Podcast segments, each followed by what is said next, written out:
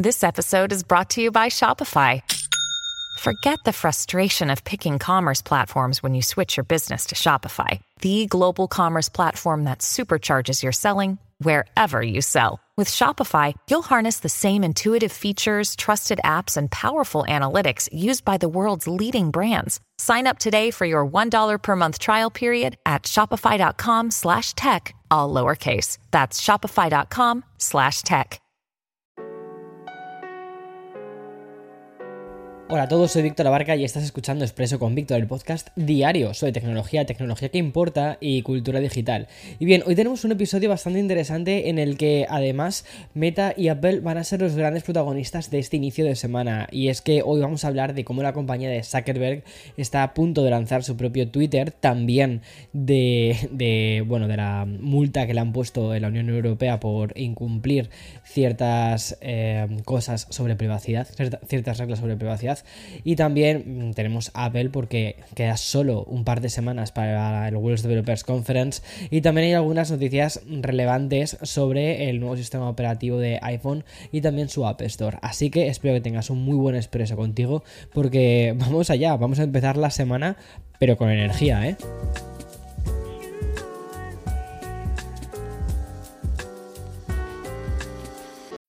When you need mealtime inspiration, it's worth shopping Kroger, where you'll find over 30,000 mouthwatering choices that excite your inner foodie. And no matter what tasty choice you make, you'll enjoy our everyday low prices, plus extra ways to save, like digital coupons worth over $600 each week. You can also save up to $1 off per gallon at the pump with fuel points. More savings and more inspiring flavors make shopping Kroger worth it every time. Kroger, fresh for everyone. Fuel restrictions apply.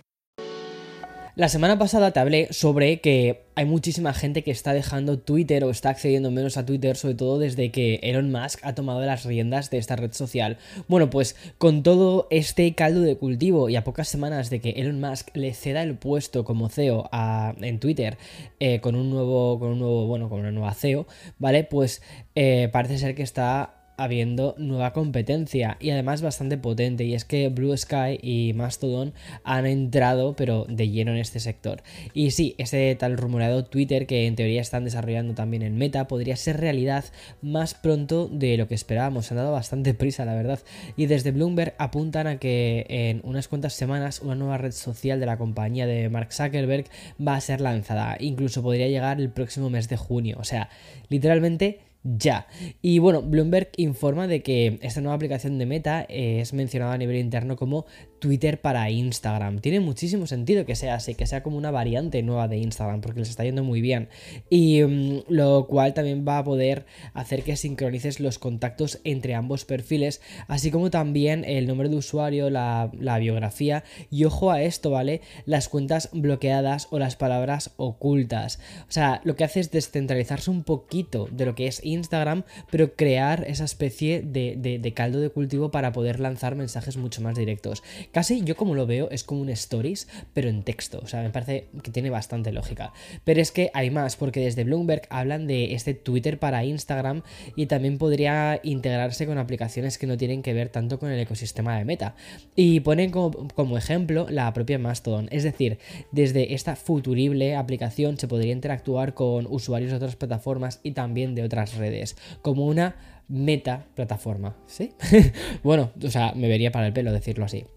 Y bueno, otros detalles hablan de que las publicaciones se quedarían a medio camino entre lo que ofrece Twitter Blue y lo que tiene la mayoría de los usuarios. Eso significa que ni habría posibilidad de publicar 500, perdón, 5.000 o más, de 10.000 palabras y que tampoco se podrían, eh, tampoco se quedarían en los 240 caracteres actuales. Es decir, se quedarían en los más o menos en unos 500 caracteres. No sería, no podrías escribir ni un libraco, ni tampoco podrías hacer los tweets tan cortitos. Y por supuesto, también eh, vas a poder hacer em, enlaces externos, vídeos hasta 5 minutos, fotos, GIFs, o sea, van a una nueva versión de Twitter, básicamente.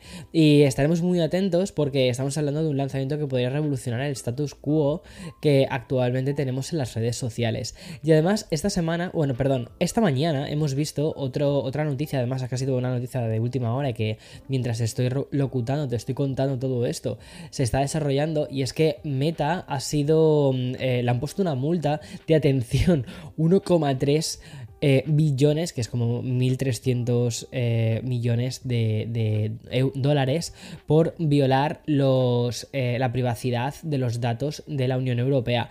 Y entre, yo te contaré un poquito más sobre esto mañana, ¿vale? Cuando tengamos más información y cuando podamos meternos mucho más en esto, pero es una de las multas más grandes que se han hecho jamás. 1, en concreto es 1,2 billones billones de euros. Y mm, básicamente ha sido por la forma en la que los datos de los europeos se pasan después a Estados Unidos. Y es que realmente en principio los datos, los servidores, los datos de las personas en Europa se tienen que quedar en Europa, no pueden transferirse eh, fuera, fuera de Europa con otras leyes que no sean las europeas. Y además también parece ser que hay otro, otro tema y es el tema de la monetización o el sacar provecho publicitario de perfiles y de crear profiling de perfiles eh, menores de edad eh, y con el objetivo de lucrarse a través de la publicidad.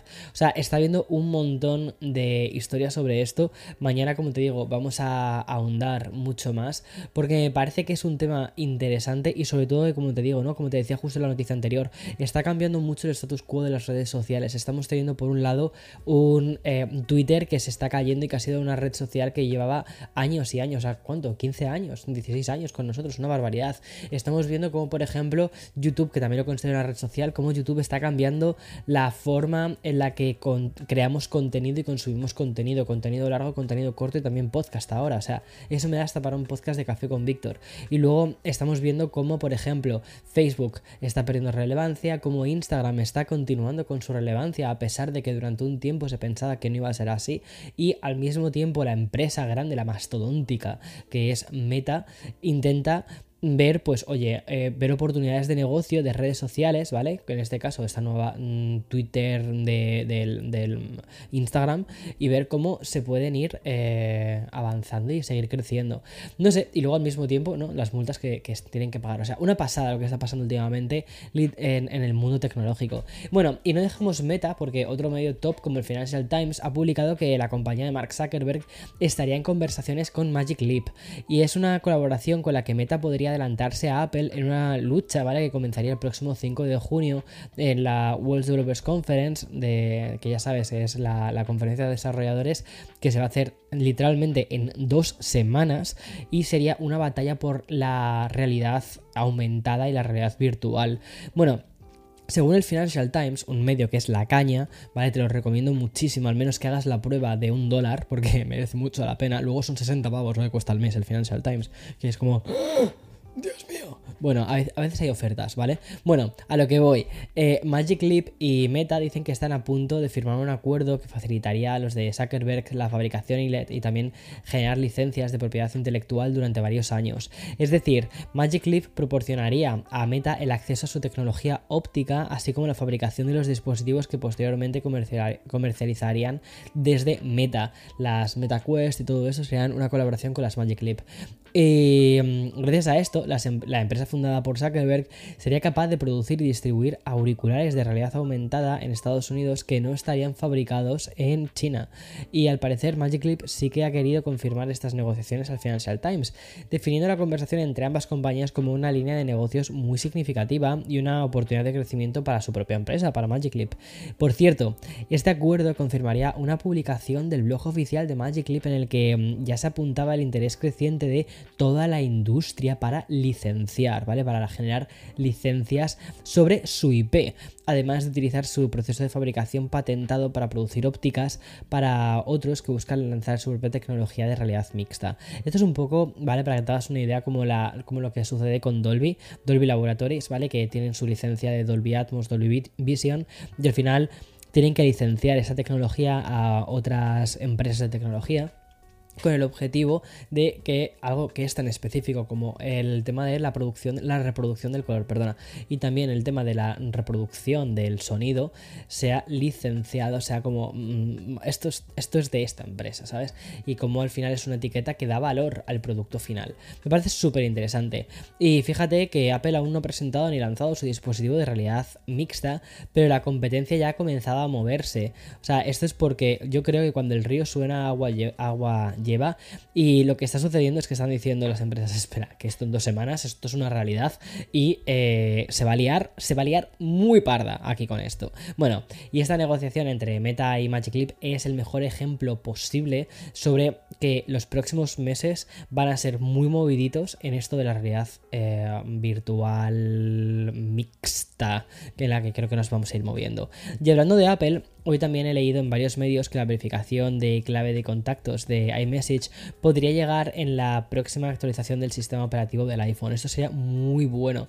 Y sí, ya sé que acabamos de recibir iOS 16.5 y um, tal y como te comenté la semana pasada, ¿vale? Pero ya sabes que con Apple la información se produce casi minuto a minuto, es una empresa que está constantemente en movimiento y ya tendríamos los primeros rumores sobre iOS 16.6. Tendríamos que retroceder un poco, ¿vale? Con esta noticia del 2022 justo es el momento en el que Apple por fin anunció la verificación de clave de contactos de iMessage, que es una fórmula para mejorar la seguridad para los usuarios y proteger las conversaciones que tienen. Sin embargo, los de Cupertino no pusieron fecha concreta en este lanzamiento, solo sugirieron que llegaría en algún momento del 2023. Bueno, pues mmm, parece que medios como MacRumors informan que ese momento no es que tenga fecha exacta, pero sí que tiene un protagonista, que es la actualización de iOS 16. Parece ser que Apple ha implementado la primera versión beta de esta actualización en los últimos días y de ahí que la verificación de clave de contacto de iMessage haya cogido protagonismo y relevancia, ¿no? Y según este citado medio, ya aparecería una nueva opción dentro de la parte de configuración. Por cierto, es importante, yo creo que te refresque la memoria con esta futura actualización de iMessage. Y es que cuando Apple confirme su implementación, ya sea en, en iOS 16.6 o en una actualización posterior, lo que tendremos es una notificación automática cada vez que alguien agrega un dispositivo no autorizado a tu cuenta, ¿no? A una cuenta. Eso significa que los participantes de una conversación de iMessage recibirían esta alerta.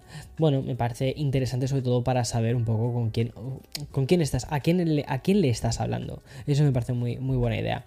Y no dejamos Cupertino porque hoy ha ocurrido algo muy interesante. Y es que tras anunciarlo en 2021 por primera vez en su historia, Apple ha publicado un informe de transparencia de la App Store. Y gracias a este primer informe hemos podido conocer datos muy interesantes sobre la, app, eh, sobre la tienda de aplicaciones de, Apple. Por ejemplo, el número total de aplicaciones que puedes comprar en la tienda digital de, de Apple es de, atención, 1.783.232 aplicaciones. Como ves, nos estamos acercando ya a los 2 millones de aplicaciones en la App Store. Pero más allá de estos dígitos que son una completa brutalidad, lo que hemos podido conocer es que se, han realizado más de 6, mm, de 6 millones de envíos. Es decir, descargas y actualizaciones. De esos casi 6 millones, Apple rechazó más de un millón y medio por no cumplir con las pautas de rendimiento. Cuando digo envíos, vale, es eh, que los desarrolladores le dicen a Apple, oye, quiero poner esta aplicación en tu tienda, ¿vale? Bueno, pues eso, de esos 6 millones se filtra muchísimo y llega al final solo este millón 700. Y em, lo que hacen es eso, pues si no tiene pautas de rendimiento, el tema de la calidad no está acorde con lo que Apple busca, fuera. Y además también rechazó otras 400.000 descargas y actualizaciones por motivos legales. Y respecto a las aplicaciones eliminadas de la App Store, en 2022 se alcanzaron las 186.000. Eh, por último, hay que destacar que en promedio los usuarios de iPhone, iPad y Mac descargaron casi 800 millones de aplicaciones por semana. O sea, qué barbaridad. Y voy a terminar con una noticia muy corta sobre cultura digital, porque lo que hace un año era una excepción, hoy ya se está poniendo como si fuese casi la regla de todo esto. Y me estoy refiriendo a la parte de eliminación del contenido. ¿Te acuerdas cuando te hablé de la locura que pasó con HBO Max y todo esto? Bueno, pues ahora no parece ser que vaya a ser la, la única que lo está haciendo, que lo está implementando.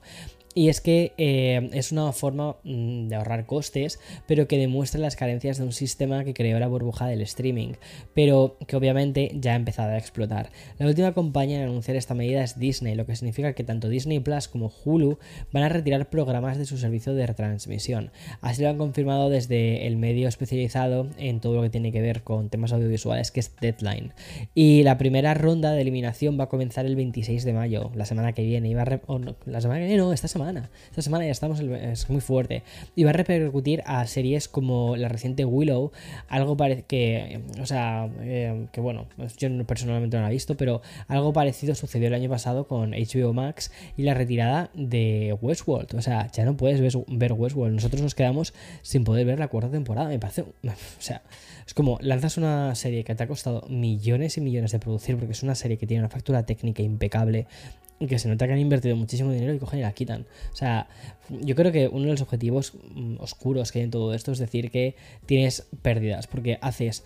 Em, produces series carísimas y luego eh, al final dices, bueno, pues que no se puede, no se puede sacar, entonces son, son pérdidas porque no las he podido lanzar, porque no, no se han llevado a cabo o no, lo que sea, en fin, un montón de locuras. Pero eso es lo que hay. En fin, y hasta aquí eh, todas las noticias de, de, mm, bueno, pues de, esta, de este inicio de semana tan intenso que yo creo que va a ser, o sea, una semana para recordar. Ya verás. Hazme caso con lo que te digo. Chao.